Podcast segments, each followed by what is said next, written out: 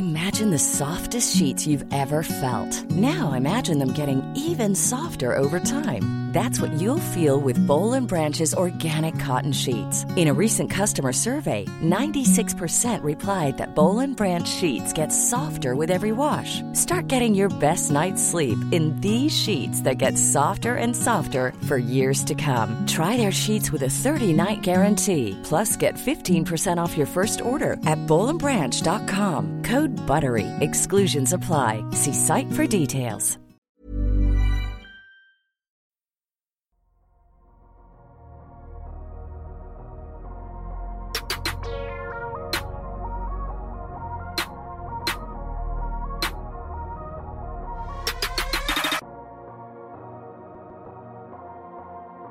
Salut à tous, c'est Adrien, ravi de vous retrouver pour euh, un nouvel épisode du podcast Dunk Hebdo. Dunk Hebdo qui, euh, qui installe le nombre 20 comme euh, un nombre référence cette semaine. Vous le savez, on a notre traditionnel DH20 chaque saison, les 20 meilleurs joueurs NBA selon Dunk Hebdo. Aujourd'hui, on fait le point sur la saison régulière après 20, disons une vingtaine de matchs en NBA. Donc avant de parler de tout ça plus en détail avec moi cette semaine, celui qui donc se régale de cet épisode, puisque trier des stats dans des tableaux, c'est son dada, c'est Tom, évidemment. Comment ça va Tom? Ça va très bien et toi Adrien? Eh ben ça va plutôt pas. Alors, en termes de santé, petite crève, vous allez voir si vous êtes sur YouTube et que vous me voyez tousser mais que vous entendez rien, c'est que j'ai bien appuyé sur le bouton. Donc j'espère que ce sera le cas. mais, euh, mais sinon, globalement, ça va. Et, euh, et, nous sommes trois, bien sûr, et donc l'autre euh, chroniqueur du jour, comme il disait à la télévision. lui, il mourait d'envie, comme beaucoup de monde, de parler notamment de ce début de saison de, de Tyrese Halliburton. On l'avait évoqué dans le podcast précédent, mais il n'en était pas. Cette fois-ci, il est avec nous. Mini spoiler, il va en parler dans quelques minutes. C'est Amine. Comment ça va, Amine?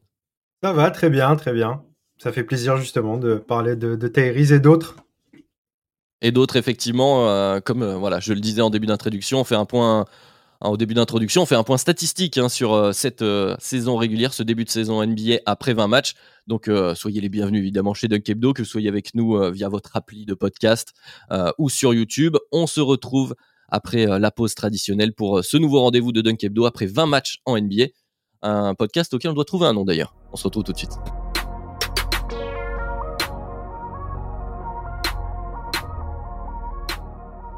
Donc messieurs, euh, je ne vais pas m'étaler euh, plus que durant l'intro. Cette semaine, on a décidé de faire un point donc sur euh, notre cher NBA après une vingtaine de matchs joués.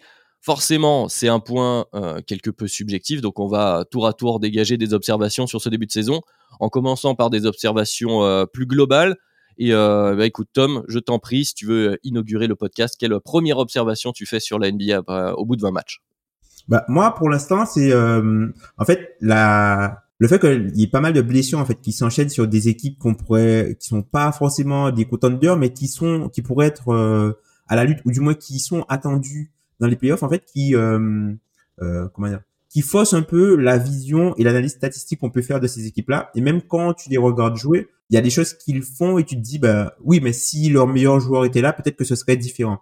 Et par exemple quand tu vois euh, les équipes normalement qu'on a on avait fait les les over-under et qu'on voyait les over-under de Vegas, parmi les équipes qui étaient attendues plutôt en positif, ben t'as Memphis qui a eu euh, qui a perdu euh, du coup euh, qui a commencé la, la saison sans Jared Jackson et qui là a perdu Desmond Bain quand Jared Jackson est arrivé. T'as Miami du coup qui a joué pas mal de matchs en Jimmy Butler et qui a eu une ou deux semaines avec une rotation vraiment très limitée à 7 joueurs, quasiment quoi, 7 8 joueurs sans sans Butler, parfois sans Bam. T'as Denver aussi qui a quelques soucis euh, des fois avec euh, Porter Junior. T'as euh, Philly. Bon voilà, Philly qui a perdu un moment euh, ses trois joueurs majeurs. Là, Embiid est revenu. Mais du coup, qu'est-ce que ça nous dit de cette équipe? Surtout qu'elle a perdu sa traction arrière. Les Bucks qui viennent tout juste de récupérer Middleton après 20 matchs. Les Lakers qui ont joué pas mal sans LeBron James. Les Blazers qui jouent sans Damian Lillard de temps en temps. Les Pelicans qui des fois ont pas Zion, des fois ils ont pas McCollum, des fois ils ont pas Ingram, des fois ils en ont pas, ils ont pas deux des trois. Et puis euh, euh, comment s'appelle les Raptors Toronto qui a perdu euh, Pascal Siakam qui faisait un début de saison de feu, qui a Fred VanVleet qui a aussi euh, des problèmes au dos. Donc voilà quoi, ça en fait toutes ces équipes là qui sont attendues vraiment dans la course au playoff, ben c'est difficile de les juger et l'adage qui dit que tu peux vraiment commencer à juger une équipe après 20 matchs, ben ça marche pas pour ces équipes-là et ça fausse aussi le positionnement par exemple global de la ligue ou certains ratings puisqu'il y a il y a quasiment 10 équipes en fait qui sont on sait pas vraiment qui elles sont. on pourrait même rajouter le cas, le cas, le fameux cas Kawhi, euh, Kawhi Leonard euh, ah aux Clippers. Ah bah, oui, oui, oui, on l'oublie. C'est euh, tellement, tellement, classique chez eux qu'on le mentionne même plus, tu vois. Oui, qu'on le mentionne même plus, mais en pré-saison, on en parlait, on en parlait ensemble. Les Clippers étaient aussi vus parmi, parmi les contenders. Euh, je sais pas si Amine, tu as quelque chose à, rajouter à ce niveau-là, parce qu'il a fait un, joli portrait, Tom, d'effectivement, de cette problématique. Ouais, je, trouve qu'il n'y a pas, a pas grand-chose à rajouter. Il y a aussi, les, les, dans un peu dans le même esprit, les hasards du calendrier qui font que qui font que c'est aussi difficile à lire à ce niveau-là, avec certaines équipes qui ont joué beaucoup plus à l'extérieur, d'autres qui ont joué beaucoup plus à domicile. Donc euh, c'est vrai que c'est difficile à lire pour l'instant. Euh, d'habitude après 20 matchs, on commence à avoir une vision globale plus plus claire que ce qu'on voit actuellement, je pense. Ouais, moi, moi je rajouterais aussi qu'il y a un il y a un facteur. On était plutôt euh, optimiste euh, sur les retours de blessures euh, ces dernières saisons, notamment bah, avec le retour de KD, qui est la figure de proue. Je trouve qu'il y a aussi maintenant plus d'incertitude. Il y a évidemment pour les Bulls le cas Lonzo Ball, où ça, ça, souffle le chaud et le froid en permanence. Dernièrement, c'est plutôt froid d'ailleurs. On, continue de croiser les doigts, les doigts pour lui, mais il y a aussi donc bah, Clay qui a mis longtemps. Là, ça fait quelques matchs que Clay Thompson est en feu. On espère pour lui que, que ça va continuer, mais qui était quand même en difficulté. Euh, on a aussi Jamal Murray avec quelques interrogations. On verra, un peu lui laisser du temps également. qui était suspendu. Oui, bien sûr, il y a Kyrie. Voilà, il y a plus, il y a plus d'interrogations sur les retours de blessures, donc plus elles se multiplient, plus, plus voilà, comme tu le disais, ça devient difficile de juger, de se projeter sur la suite euh, des différentes équipes. Ah, j'ai l'impression que plus personne n'a ajouté, ça conclut bien euh, sur les blessures. Il y a, y a, Markel Fultz qui vient de revenir aussi, ça fait toujours plaisir, espérons que ça, ça, dure un petit peu plus longtemps. Ah d'habitude. Bah dans, dans, oui, dans la famille des, des blessures qui, qui durent, hein, effectivement, on lui souhaite que, que, ça se passe pour le mieux. Bon, effectivement, c'est un, c'est un sujet récurrent, malheureusement, hein, chaque saison en, NBA, mais, euh, mais également sur ce début de saison, euh, les blessures. On espère évidemment avoir un maximum de monde en santé pour la fin de saison.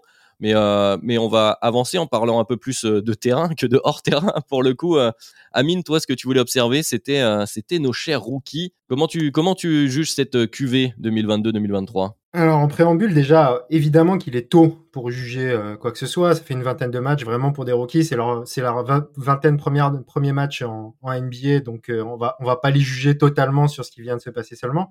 Mais de ce qu'on a vu pour le moment, moi ça me donne l'impression qu'on a surtout une cuvée de role player. Que comme Mal Alpha, euh, celui le seul qui donne vraiment l'impression pour l'instant d'être peut-être un jour un franchise, c'est Banquero. Bon évidemment on n'a pas encore vu Chet, même si il n'a pas forcément le profil de franchise offensif en tout cas, donc euh, c'est pas forcément là qu'on ira, ira le chercher. Mais pour l'instant, le seul qui donne l'impression vraiment d'être mal alpha, c'est Banquero. On a, on a Mathurin qui fait un bon début de saison, mais on l'imagine plus comme un, un, excellent, euh, un excellent deuxième ou troisième option d'une équipe euh, à l'avenir, avec ses pourcentages au shoot qui sont assez fous pour un rookie, 42% à 3 points pour une saison, pour un, pour ses, 20 premiers matchs en NBA, c'est très très impressionnant. Il y a Jaden Ivy que je mets aussi dans les dans les bonnes surprises.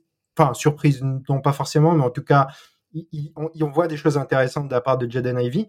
En dehors de ces trois-là, et déjà Jaden Ivy, je vais aller gratter pour euh, pour aller le chercher. Ça commence à être compliqué. On a des joueurs qui euh, qui sont intéressants. Je les ai classés un petit peu par euh, rang entre guillemets entre les intéressants et ceux qui on a vu des flashs et ceux dont on n'a pas encore vu grand chose. Euh, dans ceux dont on a vu déjà des choses très intéressantes et comment dire, pas forcément pour mener une équipe ou quoi que ce soit, parce que comme j'ai dit, pour moi, il y a que Banquero qui donne vraiment cette impression-là. Euh, je, citerai euh, Jalen Williams, J-Dub de d'OKC, dont on commence à voir vraiment des choses très, intéressantes.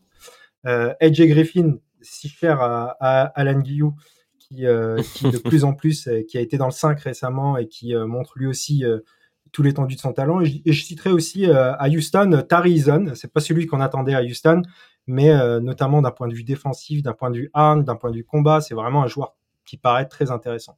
Après, euh, dans le très haut de la draft, on a parlé de Banquero, Mathurin, sixième, Ivy, cinquième. Après, bon, Chet blessé, euh, Jabari Smith, il, va falloir attendre, je pense, parce que pour l'instant, mhm. c'est très très compliqué. Euh, notamment au niveau de ses pourcentages. Bon, le, le contexte, on, on, le connaît tous, euh, il n'est pas évident, mais on attendait quand même de, de Jabari. On l'a, on, l'a drafté troisième, euh, surtout pour sa qualité de shoot. Et pour l'instant, elle n'est pas, elle est pas, elle est pas parfaite. Et, il était souvent attendu en 1 en plus. Hein. Ouais, c'est ça le, le, le plus haut. Et, euh, et euh, Keegan Murray aussi euh, à, à, Sacramento, c'est pareil. On en attend plus, surtout pour un, pour un joueur de 22 ans euh, qui n'était pas senior en, en, NCAA, mais qui, est, qui, a, qui a quand même l'âge d'un senior en NCAA et qui euh, montre des choses intéressantes, mais pour l'instant, c'est pas ce qu'on attend d'un quatrième de draft. Ensuite, il y a ceux dont on a vu vraiment des flashs. Ça veut pas dire grand chose pour le moment, mais je pense à Shaden Sharp à Portland dont on voit des flashs complètement fous. Mais pour l'instant, c'est que des flashs. Et je pense aussi à Dyson Daniels du côté de, de New Orleans qui a montré beaucoup de polyvalence, euh, de la défense, du playmaking. Euh, il y, a, y, a, des choses très intéressantes chez lui.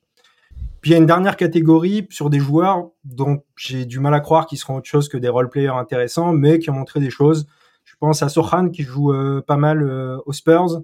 Je pense à Nikola Jovic euh, à, à, Miami, Qui, a, qui, a, été intéressant. Nembard qui commence à voir pas mal à, Indiana. Christian Coloco qui a un rôle un, un, peu ingrat mais qui est intéressant du côté de Toronto. Euh, et puis euh, pour aller gratter, on pourrait citer Jalen Duren à Détroit qui euh, est peut-être plus impactant que ce qu'on attendait surtout parce qu'on savait que c'était un joueur qui n'était pas fini et qu'il allait qu'il allait devoir apprendre beaucoup de choses et qui pour l'instant est très intéressant. Et Walker, Walker Kessler aussi qui, qui, qui est pas mal sur les minutes qu'il a. Donc voilà. Moi, c'est ce que je retiens de, de, la cuvée de rookie. Au final, en, en, définitive, si on, si on doit faire un point là-dessus, c'est qu'il n'y a pas, il y a vraiment pas euh, de quoi, euh, de quoi s'exciter, on va dire, et, et, et, se dire que cette cuvée va être une grande cuvée. Ah, pour l'instant, ouais. Mm. Ouais, je t'ai vu acquiescer, Tom. Effectivement, bon, ça semble pas extrêmement. Euh, quand on voit ton résumé, Amine, extrêmement top heavy, c'est-à-dire que bon, il y a Banquero, mais le reste, on a du mal à dégager beaucoup de noms qui pourraient être des potentiels All-Star, All-NBA euh, dans le futur, mais as quand même cité pas mal de joueurs qui pourraient avoir un petit rôle. Euh. Donc, Tom, comment toi, tu analyses euh, cette classe de rookies? Voilà, où il y a quand même beaucoup de noms, il y a des points intéressants ici là, mais ce qui est normal, hein, ça reste voilà, des rookies au bout de 20 matchs, comme le disait Ami.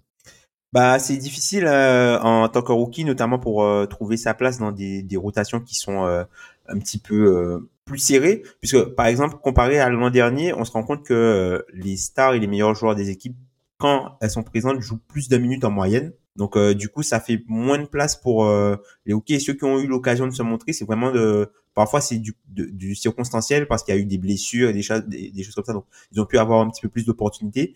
Mais c'est vrai qu'une classe de rookie, on, a, on, en, attend, on en attend mieux. Tu vois, même euh, le top 5 généralement, tu peux te dire que c'est des joueurs qui devraient tourner au moins un peu plus d'une vingtaine de minutes, qu'ils aient quelques, quelques tickets shoot et des choses comme ça.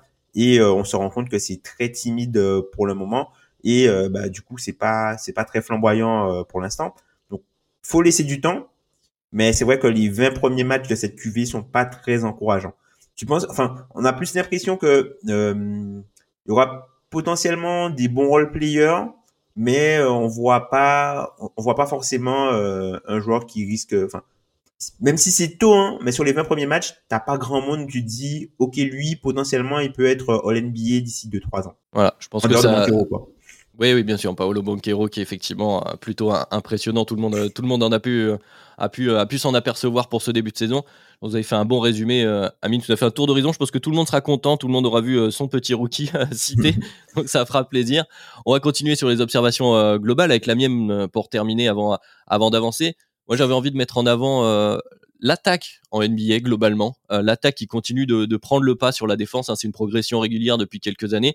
Cette année, bah, pour l'instant, hein, la moyenne de la ligue, elle est à, 112.8 en offensive rating. Euh, c'était 112 l'année dernière, donc on est presque un point de plus. Hein, et c'était 112.3 l'année d'avant, 110 en 2020, 110.4 en 2019. Bref, on a une augmentation constante, mais assez importante une nouvelle fois cette année. On a vu des cartons euh, à foison, évidemment. Donc on peut penser à l'énorme euh, performance de Joel Embiid avec son 59, 59, 11 et 7 blocs. On a les 51.3 cartons de Booker. de Booker, voilà, incroyable. On retrouve Anthony Davis, euh, Luca qui nous sort une pelletée de matchs avec des stats improbables. Euh, on va citer aussi le Zubac euh, game quand même, même si c'est pas que du scoring, c'est quand même la performance de ce début de saison en tout cas, celle qui nous, qui était la plus surprenante, je pense. et puis on a surtout, on a cinq joueurs pour le moment qui sont à plus de 30 points par match. Alors oui, c'est une stat brute, mais euh, et on est seulement après 20 matchs, mais ça n'est pas arrivé depuis 1962. Ouais. On est 5 joueurs à plus de 30 points par match. En 2006, il y avait euh, Kobe, Allen et LeBron, ça nous en fait 3. Mais sinon, il y a un joueur ici là, un, deux joueurs pour la, la, la plupart des années. Euh, ça, ça n'arrive vraiment que très très rarement. Donc évidemment, on n'est qu'au bout de 20 matchs, mais globalement, on continue sur cette tendance de, de l'attaque qui, qui, prend le pas, c'est-à-dire que les équipes sont de plus en plus efficaces. Euh, les shoots sont, qui sont pris sont de plus en plus efficaces et la défense a encore du mal à s'adapter. Et donc la question que je me pose, il n'y a pas vraiment de réponse pour le moment, c'est est-ce qu'à un moment donné, on va rebasculer euh, à une reprise de pouvoir entre guillemets de la défense sur l'attaque pour qu'il y ait une réadaptation? Est-ce qu'on le veut vraiment? Est-ce que la ligue le veut vraiment également dans les règles? Euh, J'en suis pas certain, mais voilà, moi première euh, observation de ce début de saison, c'est que les attaques continuent d'être extraordinaires et notamment euh, celle de Boston d'ailleurs, si on veut citer une équipe. Je sais pas si vous voulez réagir là-dessus, si ça vous va. Euh, oui, en fait il y a, y, a, y a quelques semaines, Kevin Pelton qui, de d'ESPN qui a qui avait euh, qui était invité du coup dans, dans le podcast euh, de Brian Windorf de Hope Collective et du coup euh, qui parlait de la question de scoring et de l'explosion du scoring et lui mentionnait le fait également que en fait que comme les stars jouent un peu plus que bah, c'est normal que ça score un petit peu plus puisque enfin quand tu regardais les moyennes par exemple sur 36 minutes avant le scoring était déjà élevé mais comme ces stars là ne jouaient pas 36 minutes bah, du coup, ils n'arrivaient pas à franchir la barre des 30 points.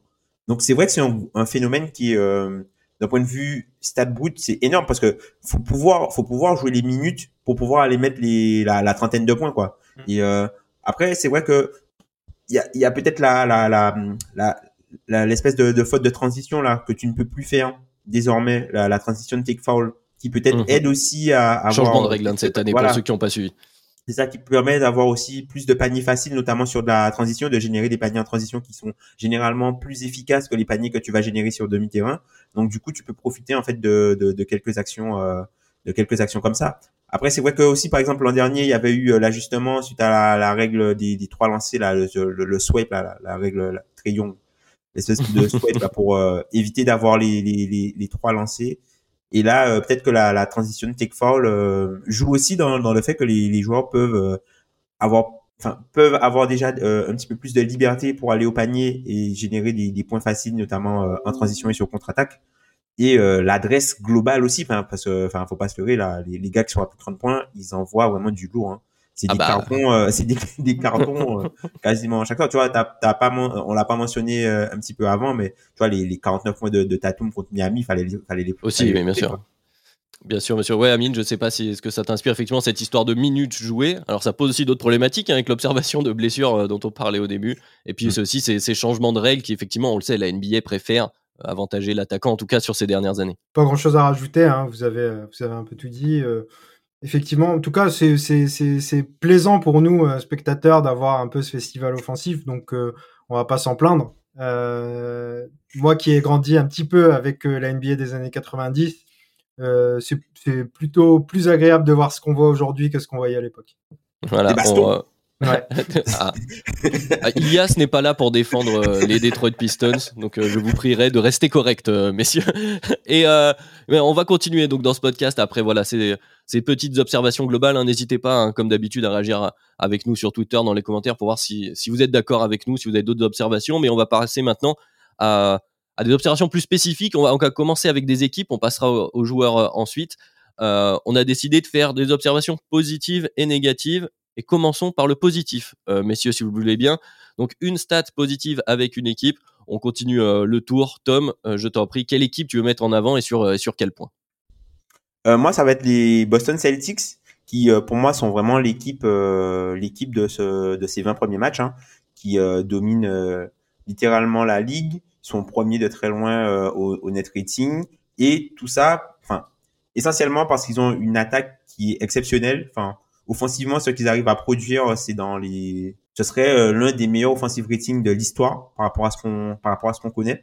Et en fait, ce qui est, euh, ce qui est assez, enfin, le truc qui est encore plus surprenant en fait qu'ils soient premiers, c'est qu'ils soient premiers non seulement d'autant, mais par qu'ils soient aussi haut par rapport à la moyenne de la ligue. C'est-à-dire que aujourd'hui, alors genre juste les chiffres, voilà. Aujourd'hui, Boston, ils sont à 122 d'offensive rating euh, sur euh, le, début de la saison et c'est littéralement 8 points d'offensive rating de plus que la moyenne. C'est 8 points de plus que la moyenne. C'est-à-dire qu'ils marchent sur les équipes.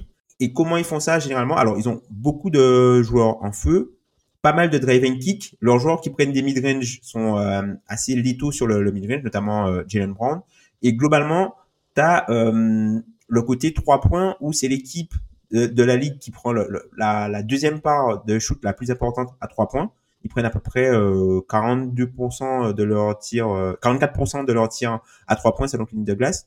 Et ils les mettent avec une réussite en équipe de 41%.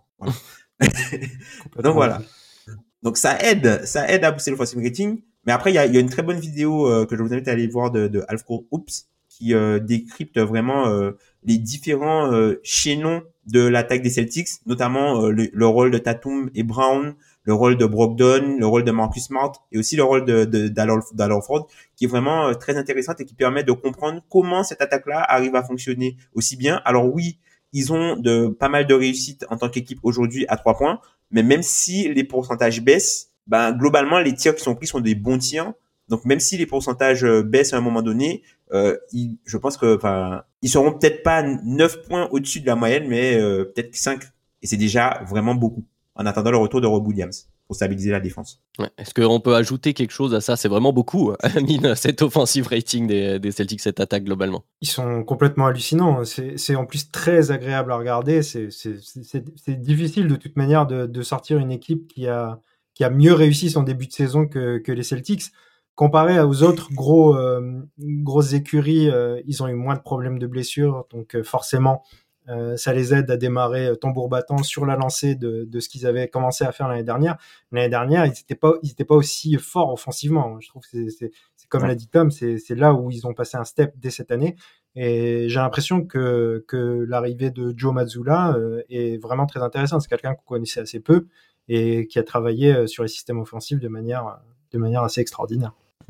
Rien à ajouter. Écoutez, ça fera plaisir à Alan hein, que tu citais un peu plus tôt, Amine, mais effectivement. Euh, Boston qui est parti qui est parti très très fort, notamment euh, euh, d'un côté du terrain. Le, second, ils étaient très très bons défensivement l'année dernière, donc à surveiller pour voir s'ils peuvent re-rentrer dans le dans le top 10 du defensive rating. Parce que pour l'instant, ils ne font pas partie de ces fameuses équipes qui sont top 10 et en attaque et en défense. Donc voilà. Comme ça, ça, me permet de mettre un petit bémol sur, les, sur la, stat, la, stat positive des Celtics on ne se refait pas, excusez-moi, évidemment. Euh, Amine, du coup, je vais te passer la parole pour euh, euh, bah, l'équipe suivante. Quelle équipe tu veux dégager positivement, en tout cas, sur ce début de saison? Bah, T'étais pas au courant, mais tu viens de m'offrir une magnifique transition parce qu'il y a une équipe qui est top 10 attaque et top 10 défense sur ce début de saison. C'est les Pelicans, justement. Mm. Et autant on pouvait imaginer le top 10 attaque, mais le top 10 défense, c'est vraiment assez, assez intéressant de leur part. Euh, on sait qu'ils sont hyper bien coachés, euh, que le travail de Willie Green la saison dernière qu'on a pu euh, qu'on a pu observer. Là, ils sont quatrième à l'offensive rating et cinquième au defensive rating. ce qui est intéressant, c'est que donc si on regarde le personnel, on peut douter justement de leur capacité à, se hisser au niveau du, du, cinquième defensive rating. on connaît CJ McCollum qui fait pas toujours les efforts qu'on peut attendre de lui. Euh, Jonas Valanciunas, c'est honnête, mais c'est pas non plus le, euh, pivot stopper extraordinaire. Zion, on avait des questions sur sa défense également. Euh, après, on, sait que Herbert Jones, c'est sa spécialité justement, et, c'est le, cinquième larron de, ce de ce 5 majeur, et que Brandon Graham est plutôt honnête aussi sur ses sur ses rotations défensives. mais du coup, retrouver les Pelicans à ce niveau-là, c'est assez impressionnant. Ils ont eu pas mal d'absences, donc euh, ça a été un peu à tour de rôle, euh, comme tout à l'heure euh, Tom l'a dit. il y a eu du Zion avec Ingram sans CJ, il y a eu du Zion sans Ingram sans CJ, il y a eu du Ingram CJ sans, sans Zion. Et pourtant, donc, il y a quelque chose qui, reste un petit peu là-dedans. on peut se dire que là où ils sont intéressants défensivement, c'est que Valanciunas fait un gros travail au rebond. Euh, c'est la septième équipe au rebond euh, en NBA. Euh, derrière, il y a pas mal d'autres d'autres gars qui se battent au rebond. Euh, on, on, citait Herb Jones sur les lignes arrière, des gars comme Herb Jones, comme Trey Murphy qui se battent vraiment beaucoup au rebond. Zion le fait aussi. Et du coup, on se retrouve avec avec avec cette belle moisson. Ils sont pas mauvais que ce soit au, niveau rebond offensif avec Jonas ou rebond défensif. Et ils sont aussi. alors c'est sur un c'est une stat qui est un petit peu euh, qui est un petit peu à prendre avec des pincettes. Ils sont un cinquième au pourcentage à trois points. mais ils, ne font que 30 tentatives par match. Donc c'est une équipe qui, qui shoot moins à 3 points. Elle, est 27e NBA au niveau des, tentatives à 3 points, mais ils sont létals en fait sur les, les tirs à 2 points. Il y a, il y a, il y a plusieurs phénomènes dans l'équipe qui sont. bah voilà, quand t'as Zion, t'as, Zion qui est, qui, qui est d'une propreté extraordinaire. T'as Ingram qui est quand même euh, pas mal sur le mid-range et, euh, et CJ aussi, on peut, on peut le dire là-dessus. Euh, ça fait qu'ils sont actuellement euh, le huitième true shooting aussi de la NBA avec 59% de, réussite. C'est une équipe qui est vraiment euh, vraiment très très intéressante et à suivre pour la suite parce que justement on est encore sur euh, sur quelque chose qui euh, qui comment dire on, sent que Willie Green cherche exactement sa bonne formule. Trey Murphy a démarré 10 matchs sur les sur les, les 20 qu'il a qu'il a joué parfois c'est Herb Jones enfin Herb Jones a beaucoup plus joué justement euh, j'ai remarqué aussi, euh, j'ai noté sur Twitter en fait euh, un tweet de Thomas Breton de Envergure qui m'intéressait, c'est que Zion avec Ingram, c'est du 22-6-3. 22 points, 6 rebonds, 3, 3 passes. Et sans Ingram, alors c'est que 5 matchs, mais c'est quand même 27 points, 10 rebonds, 7 passes. Donc la question se pose de du, ballon plus entre les mains de Zion. C'est pas sans ou avec Ingram. On, connaît la qualité d'Ingram, mais vraiment mettre le ballon le plus possible dans les mains de Zion, on a l'impression que c'est une arme qui est, qui est, difficilement stoppable en fait. Lorsque justement il joue, on a la chance qu'il joue cette année, et, et voilà, c'était la question que je me posais. Les, les, Pelicans qui ont réussi à multiplier leur option hein, finalement aussi. Hein, c'est qu'avant ils, ont fait une super, euh, super début de playoff. C'était un peu la hype euh, des, playoffs de l'année dernière, du premier tour euh, en tout cas. Tom, je sais pas si tu veux rajouter des choses. Est-ce qu'on est plutôt optimiste? En tout cas, ça a l'air sur ce début de saison des Pelicans c'est plutôt optimiste. Après, les Pelicans, défensivement, ils font un peu de, de, mixte. Parfois, tu as un peu de zone. Parfois, tu parfois, t'as, as du, edge, notamment quand c'est en fin de match, quand c'est du edge, voire même du switch. En fin de match, quand c'est Larry Nance, puisque c'est plus Larry Nance qui finit les matchs côté Pelicans, à côté de Zion et Valanciunas ne joue pas vraiment dans les, les, les, les, fins de match. Moi, je trouve que ce que je trouve intéressant et là où je pense qu'il y aura peut-être un truc de une, une espèce de régression, c'est sur deux points. Le premier, c'est que ils sont euh, l'une des meilleures défenses de la ligue, alors qu'ils sont l'une des pires défenses au cercle. Ils concèdent 70% euh, au cercle, c'est juste que les adversaires n'y vont pas. Et à trois points, ils ont quand même des circonstances parce que c'est l'une des équipes contre lesquelles euh, les équipes shootent le moins bien à trois points de la ligue. Donc tout ça, ça peut être deux facteurs de régression entre guillemets pour eux. sur la longueur de la saison, ça peut se lisser. Sur la longueur de la saison, voilà. Sur la longueur de la saison, ça peut s'égaliser. Et euh, notamment, tu vois, pour la partie, euh, la partie protection de cercle, c'est pas quelque chose. Enfin, dans l'effectif, il n'y a pas vraiment quelqu'un qui joue qui peut faire ça vraiment. En dehors de de, de Zion, si, euh, enfin, t'as pas beaucoup beaucoup, t'as pas beaucoup de joueurs au-dessus du cercle pour euh, hmm. euh chasser. Alors oui, euh, Larry Nance, il est, euh, il est intéressant sur le switch, mais il est quand même un peu petit, il est pas très dissuasif. Valanciunas, il est dissuasif vraiment par, euh, parce que c'est quand même une masse, hein, Jonas Valanciunas. Tu dois, voilà, c'est une masse euh, qui va te forcer à prendre des flotteurs, des choses comme ça. Mais c'est quelqu'un qui, si tu dois l'emmener dans l'espace, ben, va pas offrir beaucoup de résistance. Donc potentiellement, c'est quelque chose qui pourrait euh, avoir de la régression. Après, je trouve que c'est une équipe, malheureusement, hein, c'est peut-être triste ce que je vais dire, qui est aidée un peu par la, les, les blessures de, de, certains joueurs. Par exemple, le fait que euh, CJ soit remplacé par euh, des minutes de José Alvarado, bah, ça change un peu sur le point de vue euh, défensif. Et même, tu as parlé de, de Trey Murphy, bah, le fait que euh, offensivement, entre guillemets, que Trey Murphy joue parfois dans le rôle de, de Brandon Ingram, ben ça donne plus de volume notamment à trois points. Donc c'est balle à Zion et plus de trois points. Hmm. Là où lorsque c'est CJ et euh, Brandon Ingram qui sont sur, euh, sur le terrain, tu as beaucoup beaucoup beaucoup de shoot à mi-distance en fait. Donc je pense que euh, c'est une équipe qui est vraiment très profonde et qui je pense vit bien le fait de se passer d'un d'une de ces trois stars à chaque fois. Ouais, bien sûr. Faut voir, faudra voir quand tout le monde sera là les choix que va va faire Willie Green quand il aura tout le monde Qu'est-ce qu'il va choisir? Est-ce qu'il va délibérément mettre euh, des joueurs de côté de sa rotation? Puisque c'est une équipe qui est vraiment très profonde. Donc, on espère la, la voir en santé. C'est vrai que la, question au début de saison, c'est, ça aurait été de, de savoir, ben, est-ce que les Pelicans pourront se mêler à la course au playoff? Bah là c'est jusqu'où ils peuvent aller parce qu'au final quand tu regardes le classement ils sont euh, ils sont deuxième de la conférence Ouest actuellement. Mmh. Ouais, bon je vais pas je vais pas vous reparaphraser une nouvelle fois mais je suis d'accord la problématique c'est euh, euh, cette question d'une fois que qu'on a tout le monde. Certes là en alternant les stars ça nous permet d'alterner la façon de jouer. C'est plutôt positif parce que ça génère aussi moins de frustration pour les joueurs qui se voient dans différents rôles. Et puis voilà on passe pas 20 matchs à ne pas être l'option 1 2 3 selon qui on est dans, dans la hiérarchie des stars. Et puis, euh, puis voilà, donc euh, à surveiller à ce niveau-là, mais effectivement, euh, très encourageant début de saison du côté de New Orleans.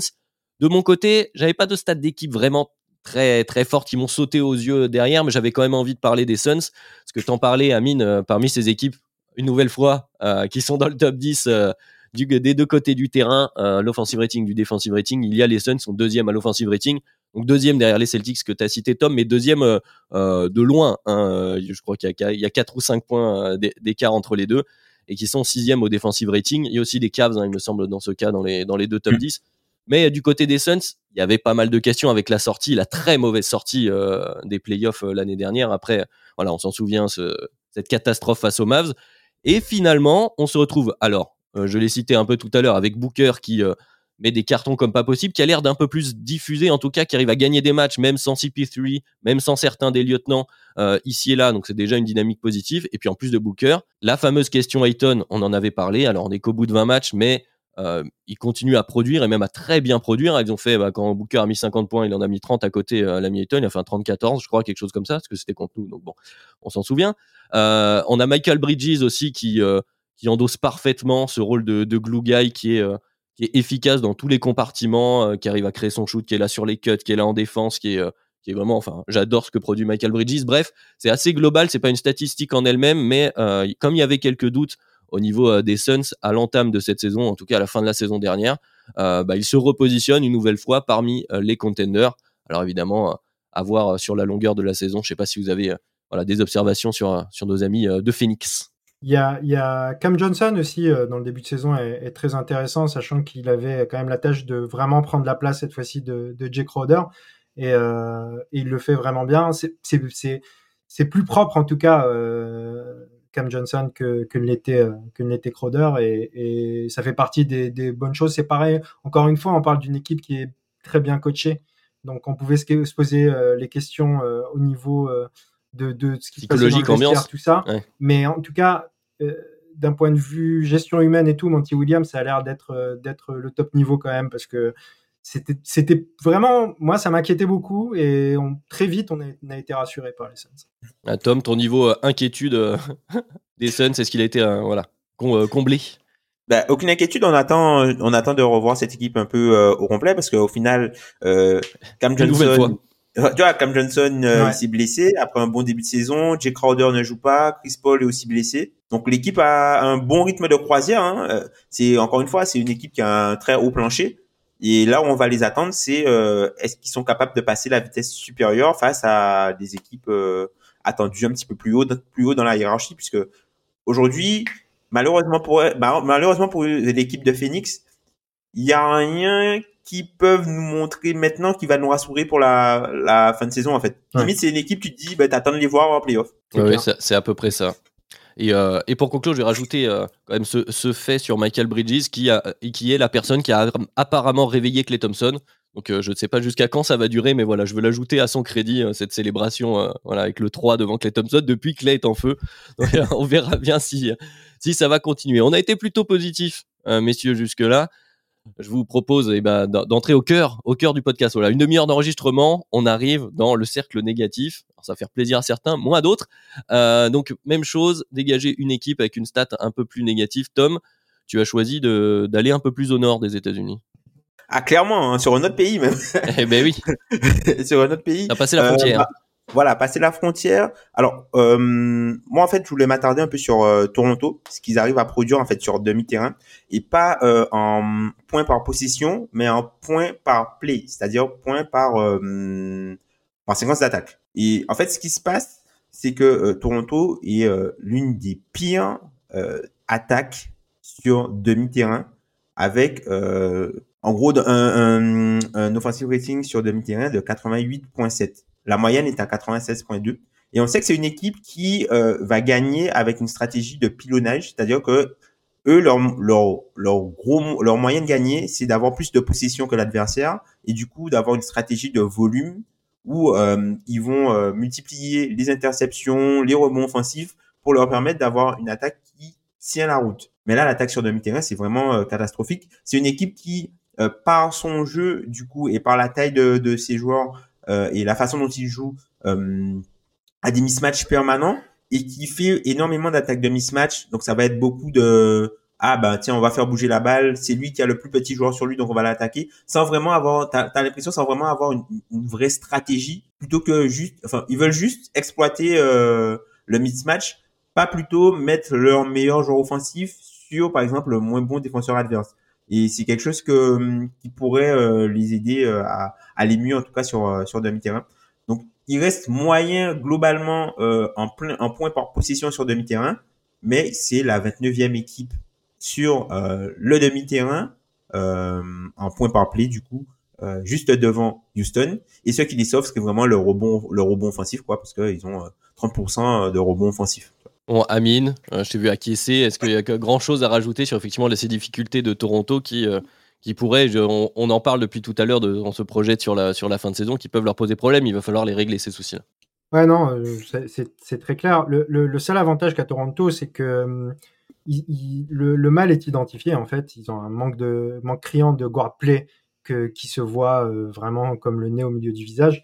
Et ils ont un roster, disons, qui peut faciliter beaucoup de trades. Donc, si un jour ils ont vraiment besoin de, ce meneur, de cet arrière qui va porter la balle et qui va organiser un petit peu plus, bah c'est possible. C'est pas impossible, surtout que ils ont un, GM qui est assez imaginatif pour euh, pour trouver des, des, trades possibles. Euh, oui, bah quand vos meneurs c'est euh, Fred Van Vliet et Malakai Flynn, quand la balle est souvent dans les mains d'un sophomore comme Scotty Barnes pour organiser, c'est forcément compliqué sur demi-terrain et, ça, se voit quand on regarde les, les, Raptors. C'est pas hyper euh, agréable à regarder et euh, comme l'a dit euh, Tom, c'est vraiment, c'est-à-dire si on regarde les, Raptors, on, ouais, on voit le côté pilonnage et, mm. et donc et donc c'est compliqué. Ils ont, ils ont l'avantage d'avoir une très bonne défense, des super joueurs pour pour défendre le switch et, et c'est ce qui, qui, leur permet de se hisser à un niveau au niveau auquel ils sont actuellement, mais mais euh, le, problème est, facilement identifiable et identifié, je pense, même du côté de Toronto. Et comme tu viens de le dire aussi, la, la porte de sortie existe parce qu'ils ont beaucoup de joueurs avec des profils qui sont des profils échangeables, on va dire ça comme ça. Donc euh, à surveiller de côté Toronto, ils risquent de, enfin, peuvent faire partie des équipes qui, qui, bougent euh, d'ici à la trade deadline. Je vous propose de continuer puisque on a quand même encore beaucoup de choses à dire. Donc Amine, je te redonne la parole pour, pour ton équipe à toi. Retour aux États-Unis, direction la côte ouest.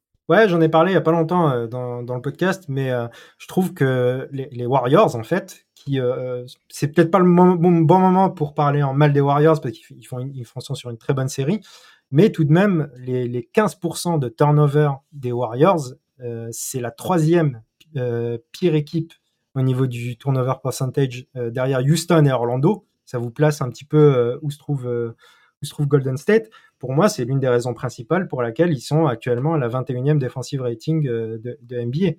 C'est-à-dire que c'est pas possible de perdre autant le ballon. Alors, euh, ils se partagent tous un peu la tâche. Hein. En, turnover percentage, c'est Draymond Green le premier de la NBA avec 26%. Donc euh, c'est ah vraiment c'est dur quand euh, quand Draymond euh, joue comme ça. Et on a Jordan Poole dans le top top 20 aussi des, des turnover percentage. Donc forcément ça aide pas la défense quand vous perdez trop trop trop le ballon. Et c'était juste une stat comme ça qui, qui je pense j'ai regardé un petit peu leur stats de turnover sur les, les, derniers matchs où ils sont sur une bonne série. Ils en perdent quand même vraiment beaucoup, hein, souvent entre 16 et 18. C'est une équipe qui perd beaucoup, beaucoup la balle il joue assez vite aussi, ce qui explique, euh, ce qui explique un petit peu euh, cela. Mais tout de même, euh, c'est, je trouve que c'est inquiétant pour une équipe qui se veut contender de, de, de perdre autant de ballons. Il y avait une autre toute petite stat qui m'a interloqué chez les, chez les Warriors, c'est que c'est ils ont 17 lancers francs par tir tenté. C'est la 29e équipe en NBA, juste devant les Spurs. Et ça aussi, pour les Warriors, c'est vraiment pas Rim pressure. Bon, Tom, voilà, euh, tu étais en train de réagir. Je t'invite à réagir sur cette histoire de Golden State. Et puis, euh, il y a un nom qui a été cité, celui de Draymond Green, qui effectivement est un peu plus en difficulté. C'est que quand Draymond Green va, ne va pas très bien, c'est plus compliqué pour les Warriors, notamment. Après, c'est c'est un peu dans l'ADN de cette équipe-là au final. Hein. C'est un peu dans le, le jeu euh, que prône euh, Steve Kerr avec euh, un jeu à risque, beaucoup de passes. donc du coup, et beaucoup de, au final, ils, ils, subissent un peu la créativité un peu de, de, de leurs passeurs, hein, puisque enfin Draymond Green c'est un, passeur plutôt créatif qui va faire des passes à, à, risque, on va dire, qui si elle passe se convertissent en points. Jordan Poole c'est un peu pareil. Curry, c'est un peu pareil. Donc, euh, au final, euh, voilà. Et puis, c'est autour d'eux, autour de ces trois gars-là, tu as essentiellement des, des joueurs qui sont là pour finir les actions. Donc, il faut euh, aussi, dans, dans un jeu qui est fait de cut, de, de, de dribble and off, de passe de choses comme ça, bah oui, il y, y aura du déchet, il y aura des pertes de balles. Et c'est quelque chose qui pourrait, par exemple, si on voit, par exemple, par rapport contre une équipe comme, comme Toronto, c'est jamais bon de perdre autant de ballons contre une équipe comme ça, quoi, puisque eux, ils se nourrissent du jeu de transition pour euh, ensuite euh, permettre d'avoir de, attaqué le moins possible sur demi-terrain. Donc du coup, oui, c'est quelque chose à surveiller contre les meilleures équipes défensives de la ligue. Ouais, et puis c'est ça aussi, ça illustre aussi cette problématique, Camille. Bon, oui, il y a Draymond Green dans, dans, l'histoire, mais dont, on parle régulièrement dans le podcast, ces transitions de génération du côté des Warriors avec euh, des jeunes joueurs qui doivent s'adapter ah, voilà, ça suit de jeu euh, que tu évoquais, Tom, euh, à la Steve Kerr, où ça va très très vite. Il faut prendre des décisions de manière très rapide et prendre la bonne décision, parfois des passes un peu risquées, donc forcément qui génèrent, qui des turnovers. Continuons avec euh, bah, mon équipe à moi pour le point négatif. Alors c'est la solution de facilité, j'en ai bien conscience, mais il faut quand même qu'on l'évoque puisque c'était une des bonnes surprises de ce début de saison. Et ça y est, ils sont rentrés dans le rang plutôt par rapport à ce qu'on prévoyait. Je parle bien sûr des Spurs qui sont à alors je l'ai noté depuis le 3 novembre, ils sont à une victoire pour 15 défaites, ils sont sur 10 défaites de suite. Euh, un net rating euh, voilà, à moins 10, avec euh, voilà, depuis 10 matchs, ils encaissent plus de 120 points par match. Donc leur seule victoire, ils ont pris que 93 points face aux Bucks. Plutôt surprenant, mais voilà, c'est un peu une anomalie. On a aussi, et malheureusement pour lui, Keldon Johnson, qui avait commencé très très fort et qui est, alors j'allais dire redescendu sur terre, mais c'est un euphémisme, c'est-à-dire que là, il est dans le dur. Hein, sur les 5 derniers matchs, c'est 27% de réussite au tir, c'est 20% à 3 points. C'est voilà, c'est très compliqué pour Keldon Johnson. Et donc euh, voilà, à l'image du joueur phare de leur début de saison, voilà, les Spurs sont rentrés euh, bah, là où on les attendait, c'est-à-dire qu'on évoquait les soucis de, de guard play euh, pour Toronto tout à l'heure. Voilà, les Spurs, on s'attendait à ce que ce soit compliqué pour eux, offensivement notamment, puisqu'ils n'avaient pas de profil pour mener cette attaque après avoir perdu des gens Témoré. Ça y est, ça l'est. voilà, les Spurs vont, avoir une longue fin de saison a priori. Donc voilà, petite pensée pour, pour les supporters des Spurs sais pas si vous avez quelque chose à ajouter, mais je pense que voilà, ça se voit comme le nez au, niveau de la, au milieu de la figure, comme disait Amine, c'est compliqué. Ben voilà, ils sont rattrapés un peu par euh, le talent. Ils sont rattrapés par le, talent au début de saison. Ils ont pu faire euh, illusion, mais ben du coup euh, là, ça devient beaucoup plus compliqué pour eux et l'écart de talent, encore une fois, est trop trop important par rapport aux autres équipes. Donc ils pourront euh, glaner quelques victoires ici et là, notamment sur des avantages de calendrier où ils vont recevoir une équipe qui est en back-to-back ou qui, qui viennent jouer euh, quatre matchs euh, quatre matchs en cinq, en cinq jours ou quelque chose comme ça. Mais euh, s'ils n'ont pas l'avantage, s'ils n'ont pas l'avantage euh, de la fatigue ou quelque chose comme ça, voilà, le de contexte, euh, quand ils vont se présenter face à une autre équipe, ça va toujours être, ça va être difficile pour eux, quoi. Ça va être vraiment difficile pour eux. C'est Yamin, son favori dans la course à Victor, au coup d'un coup avec Houston.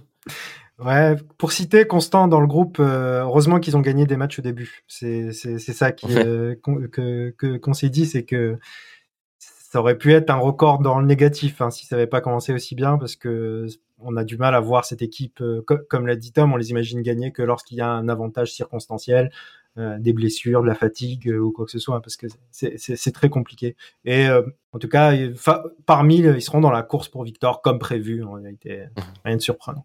Effectivement. Passons euh, sur les Spurs, puisqu'il nous reste un quart d'heure pour parler joueurs et je pense qu'on a des choses à dire. On reste dans la spirale négative, on finira sur le positif. Euh, donc une stat négative, un joueur que tu veux pointer du doigt négativement, Tom, et peut-être que ça va être surprenant euh, pour nos auditeurs, je t'en prie. Alors, enfin, c'est négatif, mais enfin, ça l'est pas vraiment. Enfin, c'est plus négatif au sens où, pour moi, c'est trop difficile en fait. C'est alors le joueur en question, ça va être Luka Doncic et euh, en fait, euh, c'est par rapport au pourcentage de 3 points assistés de Luka Doncic. Aujourd'hui, Luka Doncic, il a uniquement 11% de ses tirs à 3 points qui sont assistés. L'année dernière, il était à 21%. Donc, euh, ça a été quasi divisé par deux.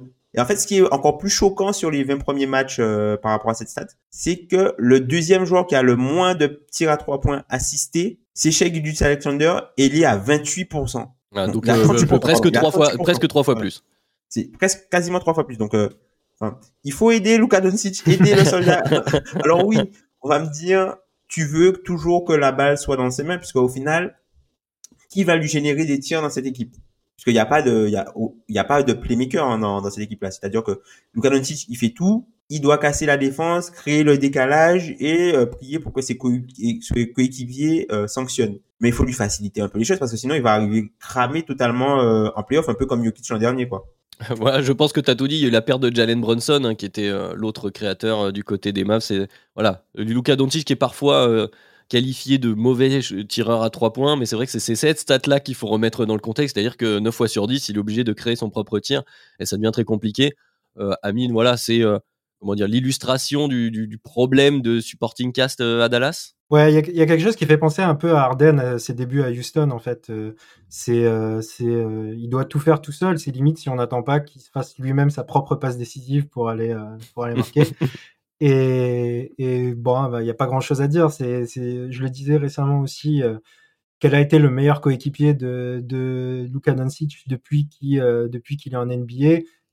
On- Au choix, c'est Kristaps Porzingis par, par instant ou, euh, ou Jalen Brunson l'année dernière. Monson, ouais. Et c'est, on, on se dit que c'est pas assez pour, euh, pour. euh, il a déjà des résultats qui sont énormes par rapport au supporting cast qu'il a eu depuis qu'il est, qu'il est déjà là. Et effectivement, ça serait, ça nous ferait plaisir en tout cas qu'il soit un tout petit peu mieux entouré. Et pour remettre en perspective, Tom, est-ce que tu as la stat de Trey Young, hein, qui est souvent comparé à Doncic, notamment dans son utilisation de nombre de, de 3 points, compte- de trois points assistés, euh, pardon que tu l'as encore sous les yeux ou pas? Alors l'an dernier, il était à 22%. C'était lui euh, qui était deuxième juste derrière euh, euh, Doncic. Mais là, je, vais- je, je vais la chercher, je vous la, je vous la donne. Ouais, il est un- donc un peu plus haut. Mais justement, tu pourras la redire, mais c'était pour faire une passe, euh, une, une passe à Amine, puisque effectivement, toi, ton joueur que tu voulais euh, souligner négativement euh, également, c'est euh, voilà un peu l'alter ego de, de Luca dans cette draft. Euh, tout au long de leur carrière, on va finir par, on associera leur nom. hein. C'est comme ça. C'est Trey Young, donc Amine, qu'as-tu à dire sur Trey Young? Bah moi, c'est plus négatif pour le joueur en lui-même. Sur ce début de saison, euh, c'est ses pourcentages de manière générale. Euh, on a un Trae Young qui euh, euh, euh, joue très mal cette saison. Euh, pas seulement à trois points, parce que justement, euh, sa- ses qualités euh, au cercle sur les années précédentes étaient, étaient vraiment louées. On savait qu'à trois points, il prenait peut-être un peu trop de pull-up, même si euh, même si euh, il tirait bien. Cette année, c'est déjà c'est 30% à trois points. C'est-à-dire on n'est pas sur du 32-33, c'est 30% sur, avec cette tentative. Et puis à deux points, c'est pas c'est pas extraordinaire, c'est c'est 46% à deux points et en, effi- en efficient field goal percentage, il a 54% de true shooting.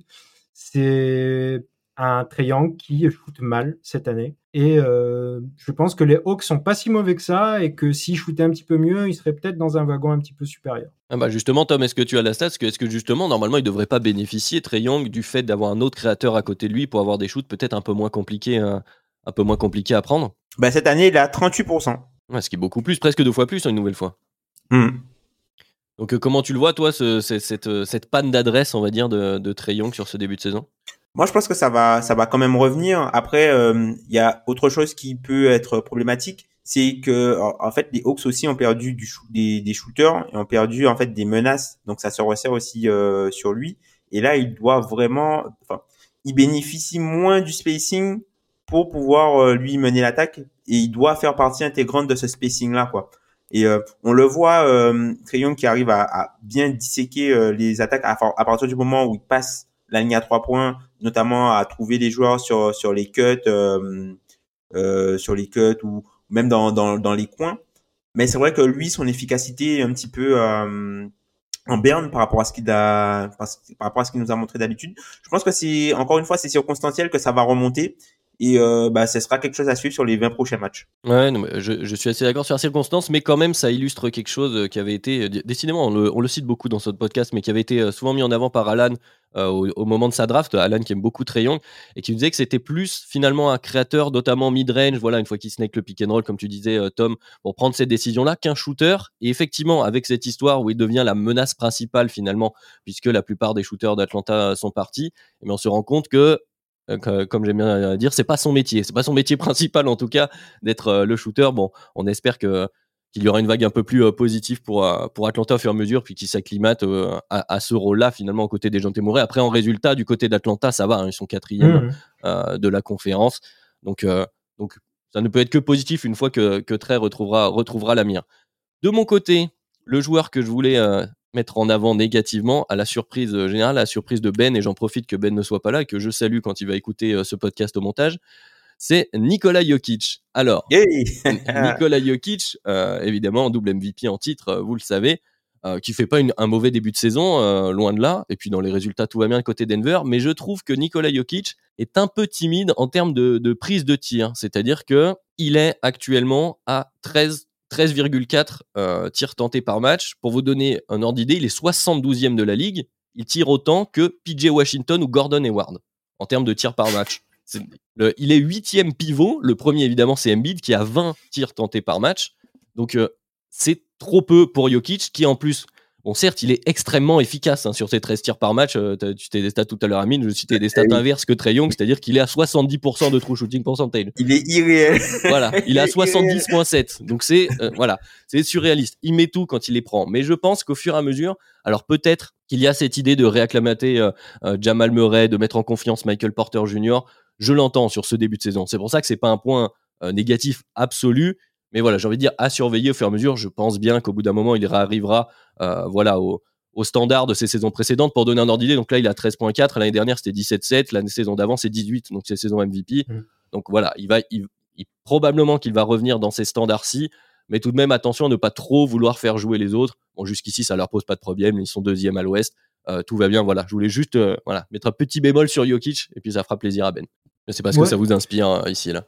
En plus, on, on, on, le voit un petit peu euh, sur le début de saison qu'il est, il est en petit chausson en fait. Euh, euh il joue en pantoufle. il joue en pantoufle et pourtant c'est Monsieur propre en pantoufle en fait, tout simplement. Et euh, il n'a pas besoin de faire plus, comme tu dis. Ça, sent que c'est pour beaucoup aussi pour remettre un peu dans le bain un petit peu tout le monde. Ça commence à porter ses fruits d'ailleurs avec Murray, ce qui est, ce qui est intéressant. et puis pas mal de, de, de, de petits role players qui ont été ajoutés, qui sont vraiment intéressants autour de, de Jokic, que ce soit KCP, que ce soit Bruce Brown. Et, et, du coup, on voit que Jokic, bah, il fait, il fait son taf euh, une après-midi de travail, quoi. À chaque fois, on a l'impression euh, tranquille. Il fait son taf de meneur de jeu, quoi, finalement. Ouais, c'est ça. Tom, quelque chose à dire là-dessus, non? Ouais, d'accord? Tu veux, tu veux y aller, tu veux passer au positif, peut-être? Ouais, Après, je enfin, Jokic, il est en roue libre. Hein. Franchement, il est en, il est en roue libre euh, tranquille. Après, c'est sûr que quand ça va compter, tu vois, quand ça va compter, je pense qu'on reverra le Jokic avec un énorme taux d'usage. Là, il est vraiment, comme tu le disais, en facilitateur et euh, ça, ça fonctionne bien pour Denver parce mm. qu'au final, eux aussi, ils sont bien placés. Hein. Ouais. On parlait ils sont deuxième à l'ouest. Mais ils sont deuxième, 118 d'offensive rating, alors que Jokic, leur joueur le plus efficace, finalement, il shoot pas tant que ça. Donc, euh, dis-toi que eux, ils ont un peu de marge et ils ont, ils en ont un peu euh, sous le coude quoi pour euh, améliorer. En tout cas, ce que Denver sur les 20 premiers matchs, Denver n'a rien montré euh, qui pourrait être inquiétant pour le statut de contender mmh. qu'il pouvait avoir au début de saison. Il y a que la partie défensive, notamment euh, la défense au cercle, puisque eux aussi sont moins bons, où Jokic doit peut-être step up de ce côté-là, parce que voilà, on, on, on sait que c'est quelqu'un qui est plutôt actif, notamment sur les drives et qui empêche que les actions arrivent, notamment en chipant les ballons, euh, en swipant un peu en bas. Mais une fois que le joueur est monté, ben ils peuvent plus rien faire non plus. Mmh. Donc à voir, à voir s'ils peuvent ajuster ça euh, d'un point de vue défensif. Mais par, par exemple, moi, c'est une équipe que je vais, je vais suivre un petit peu plus attentivement après la trade deadline, franchement. Oui, ça, ça, semble être une équipe de profil euh, de, de, de, fin de saison.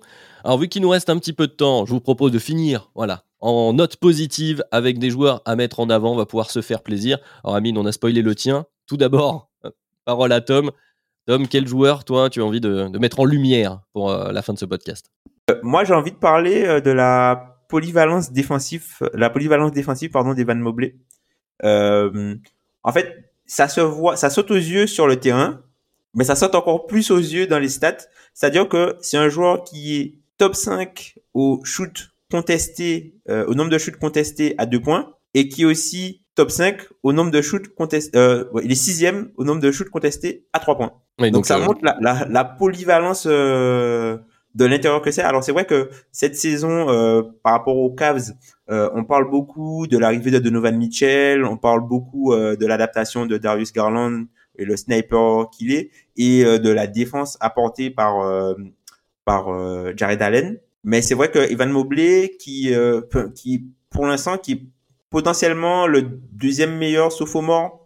Quoique, non, ça doit être le meilleur sophomore, je pense. Hein. Quand tu prends, quand tu prends tous les euh, tous les gars qui ont été draftés l'an dernier, c'est lui aujourd'hui qui est euh, le meilleur sophomore, puisque les autres sont un peu euh, en dessous. Et clairement, on n'en parle pas assez de ce qu'il fait et de, du monstre que c'est défensivement. Quoi. Mm.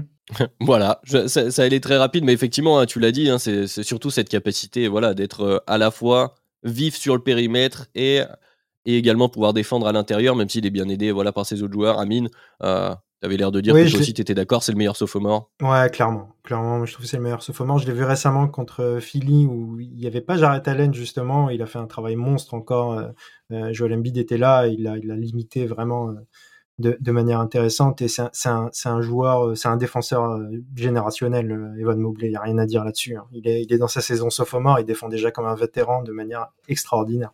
C'est c'est la, science de la défense. On, espère qu'il va passer un step au niveau moins de timidité, au niveau offensif, tout ça. Et c'est un peu plus dur cette année parce que l'année dernière, il y avait que Garland. L'attaque était portée que par Garland. Cette année, il y a déjà deux, deux gros, euh, deux gros joueurs de usage euh, avec, euh, avec Garland et, Mitchell. Mais on espère que, disons, pour qu'il soit reconnu à sa juste valeur, qu'il aille taper les, les 18-20 points par match. Et je pense qu'on en parlera encore plus de, de Evan Mobley. Ah, très bien, change de côté de terrain, Amine, et continue, je t'en prie, tu vas pouvoir parler de Tyrese. Oui, moi, il y a une stat qui m'a intéressé avec Burton, c'est qu'il est largement premier au assist percentage. Il a quasi, il a 51,2% d'assist percentage. Le, le, deuxième, c'est euh, Luka Doncic, qui en a 46 à peu près. Et du coup, il est largement premier. Ça veut dire que quand il est sur le terrain, plus d'un panier euh, sur deux euh, de ses coéquipiers est, marqué après une passe décisive de lui-même. Et euh, je trouve que cette stat, elle est hallucinante sur son emprise sur le jeu des Pacers, mais elle est inquiétante aussi pour les Pacers. C'est-à-dire que demain, vous tu n'as pas Tyrese Halliburton. Je ne sais pas comment cette équipe fonctionne exactement. Et donc, c'est à la fois pour montrer à quel point ce joueur est important dans le très bon début de saison des Pacers, mais aussi pour dire les Pacers, euh, faut peut-être pas mettre tous ses œufs dans le même panier. C'est bien de l'avoir, mais euh, faudra, faudra peut-être plus que, que cette Halliburton dépendance en fait. C'est une sorte d'héliocentrisme un peu différente de ce qu'on a vu jusqu'à maintenant. C'est un héliocentrisme euh, du first pass, même s'il marque beaucoup de points, du, du first pass euh, avec Halliburton. Et en plus avec une propreté incroyable. Il nous a fait une série il y a la presque 50 passes sans, turnover, je crois, à un moment donné. C'est trois matchs euh, à 40 passes, je crois, sans, turnover. Mais, 40 passes. Mais euh, ça, c'est un petit peu. ça a été sur cette série, du coup, on en a beaucoup parlé. Mais euh, au niveau ratio assist turnover, c'est pas non plus le top top à Liberton. Il perd quand même pas mal de balles. Hein. donc, donc voilà. Hmm. De manière générale. voilà, effet de bord, hein, quand, hmm, quand la moitié des paniers de ton équipe sont, sont du NSI. Tom, euh, toi aussi, tu as, bah, comme, comme beaucoup de gens, hein, salué quand même euh, la, production d'Ali Burton sur ce début de saison dans cette équipe d'Indiana qui aussi qui paraissait euh, aller mitigée pour être gentil. Mmh. Ouais, après c'est le témoignage aussi de son importance et de son rôle. Hein. C'est le leader de la ligue aux touches, comme on le disait la, la, semaine dernière. il est même devant Jokic. C'est le joueur qui touche le plus de ballons.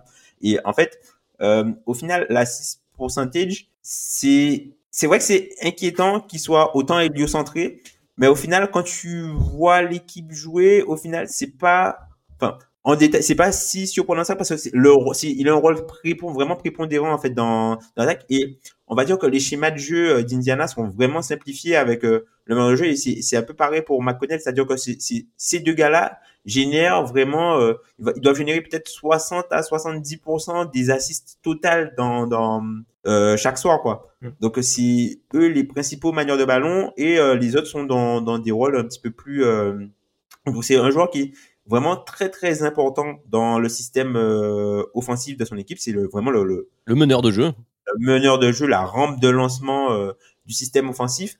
Mais c'est vrai qu'il le fait dans un style différent que Doncic. Il y a pas, il y a, beaucoup moins de monopolisation de ballon. Euh, c'est lui qui, on va dire que c'est lui qui trouve les brèches dans la défense pour que qu'il y ait des paniers après ses passes, plutôt que le seul générateur euh, offensif pour tout le monde. Quoi. Oui, il y a quelque chose de, de traditionnel pour les euh, un peu vieux que nous sommes, qui est un peu agréable aussi de retrouver. C'est des meneurs plus à la, euh, je sais pas, pour prendre des exemples plutôt récents, Rubio, Rondo, ce type de meneur-là, plus que Doncic finalement. Il y, a quand même 30% d'usage. Ah oui, oui, non mais bien Ah, sûr, moi, on reste en 2022, Tom, on est en 2022, tu Ah, peux ouais, pas écoute, baissé. Moi, j'ai Moi, c'est- 23,5 euh, d'usage pour euh, Ah, bah, ça, ça, ça, ça a peut-être dû baisser, mais la, la semaine dernière, il était à 30%, 20 29% d'usage. Hein. Ah, on est en 2022, hein, quoi qu'il arrive, le, le principal porteur de balle d'une équipe, généralement, a un usage assez élevé. En parlant de principal porteur de balle, euh, le mien euh, de joueur que je voulais mettre en avant, et ça fera plaisir à Constant qui n'est pas là, c'est le fameux Shea Gilius Alexander, qui effectivement fait un début de saison extraordinaire. Mais il y a un point, moi, qui me euh, qui m'a sauté aux yeux. Et on l'évoquait tout à l'heure, Tom, t'en parlais rapidement avec le changement de règle de la take foul qui génère un peu plus de points en transition. Et en fait, euh, est incroyable en transition cette saison. C'est-à-dire qu'en termes de euh, possession euh, par match en transition, il en joue, il est deuxième derrière Janis. Donc effectivement, c'est déjà, c'est déjà extraordinaire. C'est c'est 6.4, Janis a 8.4. Hein. Janis, euh, bon, voilà, il est dans une autre stratosphère pour la transition. Et en points par possession, du coup, à ce moment-là, il a 1,23. euh, ce qui est plus que Janis qui a 1.17. C'est-à-dire qu'il est extrêmement efficace. Il a deux fois plus de possession en transition que la saison dernière. Il était à, à 3.8 et à 6.4. C'est un peu moins de deux fois plus, mais c'est quand même, c'est quand même euh, beaucoup plus de, de responsabilités et il est très très efficace. Alors effectivement, c'est qu'un des aspects euh, de son très bon début de saison, mais je trouve que, que voilà, ça illustre le fait qu'il prend une autre dimension et qu'il est omniprésent bien sûr euh, dans l'attaque euh, dans l'attaque d'OKC. Donc voilà, bravo. euh, franchement, fait- moi je trouve ça assez surprenant pour un joueur en plus qui n'est pas euh, connu pour son physique. Les autres dans ce classement, si vous voulez, donc il y a Giannis que j'ai cité, il y a LeBron, il y a du Jalen Brown, du Desmond Bain, euh, voilà, des joueurs un peu plus un peu plus physiques, on va dire de base, en tout cas un peu plus costaud parce que Shea est peut-être un peu plus long que, que certains autres. Un avis, une Bah, Et superstar, hein. superstar. Voilà. hein. Il y a, il y a pas grand chose à dire. Voilà, superstar au NBA. Euh, MVP euh, contender. voilà, non on- dans, bah, dans une, Peut-être. c'est ce- Ah, c'est ce que j'allais dire. Manque. hein. Dans une bonne équipe, il est MVP contender hein, sur ce début de saison. Ouais. C'est C'est ce qui manque. euh, c'est ce qui- c'est ce qui va manquer. euh, peut-être ce qui va lui manquer peut-être le bilan de son équipe. Mais en tout cas, euh, le Thunder avec lui en numéro 1 ils sont partis. Ils ont vraiment de très très bonnes bases. hein. Ils ont vraiment de très très bonnes bases. Ouais, on en parlait un peu sur les, sur les notes de reconstruction. Effectivement, il est en train de confirmer euh, tout, tout le bien qu'on qu'on pensait, mais que globalement tout le monde pense de lui, euh, je pense, même si voilà, en termes de résultats, c'est pas si mal. Hein, ils, sont, enfin, pas si mal. Par rapport à l'ensemble de l'effectif, à la blessure de Chet, etc., etc., ça démontre la, force de, chez Gilius Alexander sur ce début de saison, parce qu'ils sont, voilà, ils sont à 10-13. Ils sont devant les Lakers, par exemple, pour donner un ordre d'idée pour ceux qui n'ont pas le, classement sous les yeux. Ça nous fait un peu plus d'une heure de podcast, euh, messieurs. Alors, euh, on va devoir conclure ici notre, notre bilan au, bout euh, d'une vingtaine de matchs d'NBA. On fera probablement un, autre point tous les 20 matchs, peut-être un rendez-vous à venir du côté euh, de Dunk Hebdo. Voilà, le, chiffre 20, enfin le nombre 20, euh, comme je le disais en introduction, qui devient euh, quelque chose de fétiche. D'ailleurs, vous avez une idée si vous voulez nommer ce type de podcast, parce que nous, on est encore en train de brainstorm. Donc, entre nous, si vous voulez, sur Twitter, sur les commentaires YouTube, n'hésitez pas à nous envoyer des messages. Voilà, on va probablement créer un autre rendez-vous régulier au sein de la saison pour voilà parler de ce qui, ce qui nous saute aux yeux. Évidemment, vous pouvez nous retrouver, donc comme je disais, YouTube, Twitter, les plateformes de podcast comme d'habitude, les 5 étoiles qui font toujours plaisir. Le protocole est fait. Donc, euh, bah, merci à tous ceux qui nous ont écoutés euh, une nouvelle fois cette semaine. Bienvenue euh, aux nouveaux et nouvelles euh, auditeurs et auditrices. Et puis, bah, merci à vous, messieurs. On se revoit vite. Merci à toi. À bientôt. Salut.